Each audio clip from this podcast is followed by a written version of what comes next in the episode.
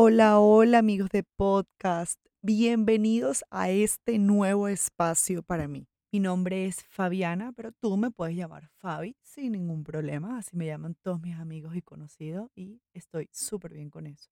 Les cuento que este es mi primer episodio. Bueno, me siento como un poquito rara, pero a la vez me encanta. Me siento como, como en la radio. Me acuerdo, ah, en Venezuela había una emisora que se llamaba La Mega. Y no sé aquí en Medellín, pero en Venezuela, yo soy venezolana, vivo en Colombia desde hace seis años y no conozco mucho la radio aquí, la verdad, porque bueno, ya uno se va acostumbrando a usar estos dispositivos de música personal con sus playlists. Pero recuerdo mucho la Mega, tenía como un flow bastante metropolitano de Caracas y yo lo amaba.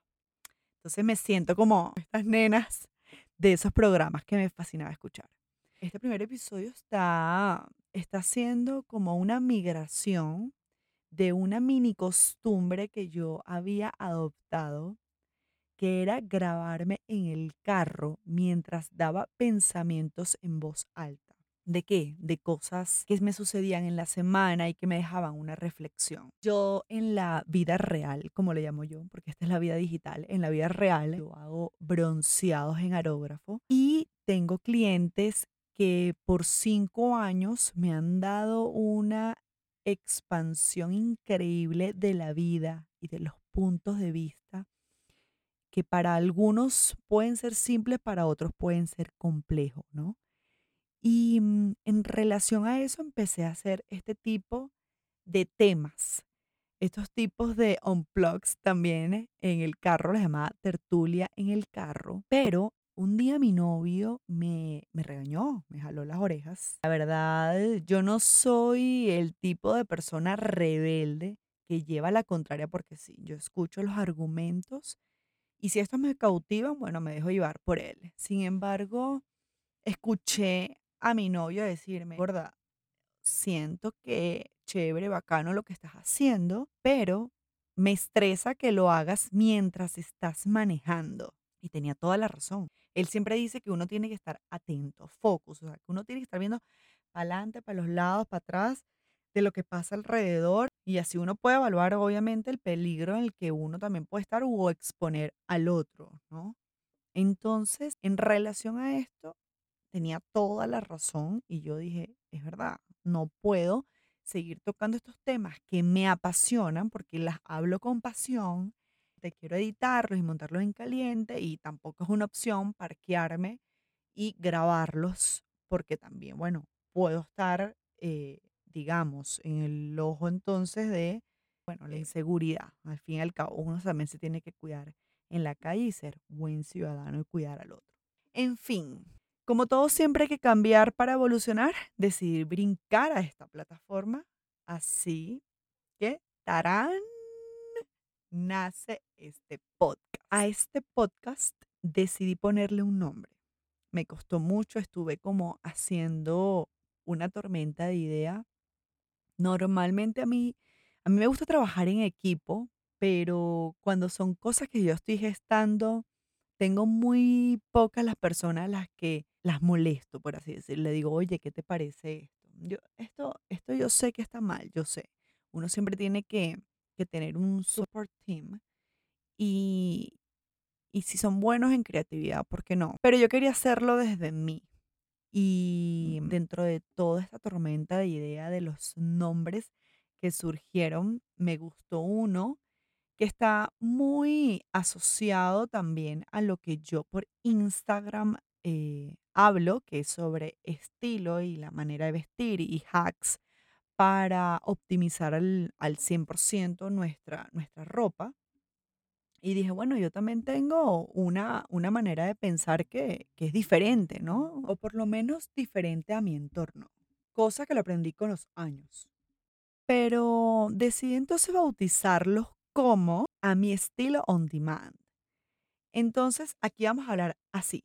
Aquí muestro un poco más de mi estilo de pensar. Y es aquel que no soporta el cliché, que busca verle la otra cara de la moneda en cuestionarlo todo. Y se dice por cuestionar, poner en duda lo que parece aceptarse.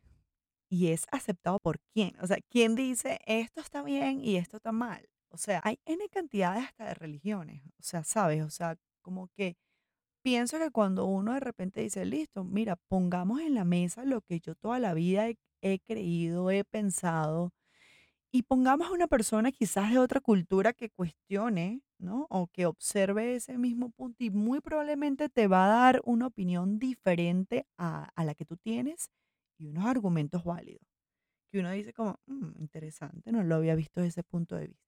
Entonces aquí vamos a buscar incomodar. Al principio uno de los nombres que también tenía era incómodamente y era como, obviamente, voy a incomodar la mente a pensar y, y hablar de, desde otra manera que no es la que tengo puesta desde la, la formación, desde los patrones que tenemos en casa. Al final, evolucionar duele, evolucionar eh, incomoda, así como, como cuando somos adolescentes, que empezamos a crecer y nos empieza a doler, a doler todo y es porque obviamente estamos creciendo. Esto lo aprendí hace muy pocos años, bueno, no sé, creo que lo venía aprendiendo en todos estos años, pero creo que lo entendí.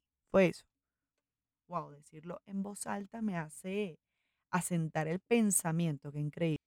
¿Qué estaba diciendo? Me fui, perdón. Bueno, sí, ya que toda mi vida he sido una nena con un pensamiento distinto al de mi entorno. O sea, no sé, tipo que en algún momento de mi vida escuchaba que comentaban o criticaban a alguien y yo siempre decía, ¿y si no es así? Eso me ha pasado desde los pensamientos hasta la manera de vestir. O sea, ri- literal yo era la loca, la loca del barrio, la loca de la casa. Viene a la cabeza un cuento preciso. Incluso recuerdo que aquí voy a venir a exponer cosas de mi infancia. Bueno, no estamos haciendo sentir aludidos a nadie, solamente son experiencias personales sin nombre, pues. Pero recuerdo que en, eh, yo soy de una ciudad muy pequeña, muy conservadora y que obviamente todos nos conocemos. Y cuando yo vivía allá, recuerdo que había una señora que comenzó a estar en el ojo del huracán. Y era porque en algún momento, eh, bueno, nada, resultó ser la nueva soltera señora de la ciudad. Se había divorciado y en algún día esta señora se le ocurrió salir a rumbear. ¿Y qué ha hecho? O sea, le dio material a, a- la ciudad. O habían cuentos in town. O sea, eso fue increíble. Recuerdo al día siguiente estar escuchando las críticas al respecto de que, ay, que sí, la soltera feliz.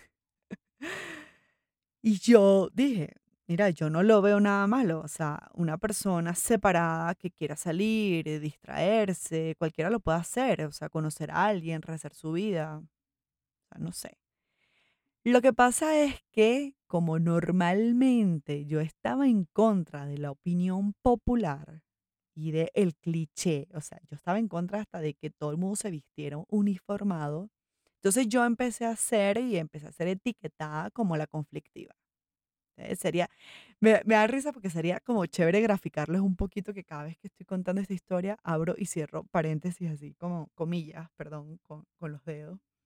Aquí, aquí hay que graficar un poquito para poder entender el contexto. Pero bueno, el hecho es que por algún momento eso de ser la conflictiva se me quedó en mi, en mi disco duro, ¿no? En mi CPU, que diría. Y me lo, me lo, me lo creí por muchos años. Me creí que yo era una conflictiva, que yo era em, un generador de, de, de conflicto, de problema. Y me estresaba el hecho de pensar las cosas cinco veces y buscar si alguna de las palabras que yo estaba diciendo iba a herir, herir a alguien. Y y decidí en algún momento de mi crecimiento personal, yo misma cuestionarme. Y dije, ok, ¿soy conflictiva o soy objetiva? Porque son dos cosas diferentes, ¿ok? Eh, en ningún momento yo quiero herir a nadie. O sea, quizás mis argumentos están muy fuera del esquema y eso es lo que causa ruido y lo que molesta. Pero, a ver, existe la libertad de expresión y no todos tenemos que pensar igual. Si todos pensáramos igual, no hubieran grandes ideas y no hubieran innovación. Estoy convencida de eso. En ese momento yo estaba dispuesta a ser sincera conmigo, porque me afectaba pensar que era un generador de conflicto. Y si eso era así, entonces yo estaba dispuesta a cambiarlo. Pero les digo, yo sí me he hecho mucha sesión de coaching, mucha sesión de, de acompañamiento para evolucionar en el camino, poder, este, digamos, transformar eso que en algún momento me generaban inseguridades o desconfianza o, o me dejaban petrificada o, o cosas que no me gustaban y quererlas eh, volverlo un potencial de manera positiva para mí. Luego me di cuenta que no, que simplemente sí era objetiva. Siempre he sido una mujer de, de dar segundas oportunidades. O sea, yo soy de las que, bueno, ya no, pero antes era de, si tenía un novio y todavía quería ese novio y este novio me, me había terminado, pero con el tiempo me decía, dame una oportunidad. Yo decía, pero ¿por qué no? Sí, demos, demos la oportunidad. Incluso a veces me dolía cuando a mí no me daban una segunda oportunidad o por lo menos no me decían tipo, hey, o sea, fallaste, la cagaste en esto. O sea, a mí me parece muy válido decir, dar ese feedback, ¿ok?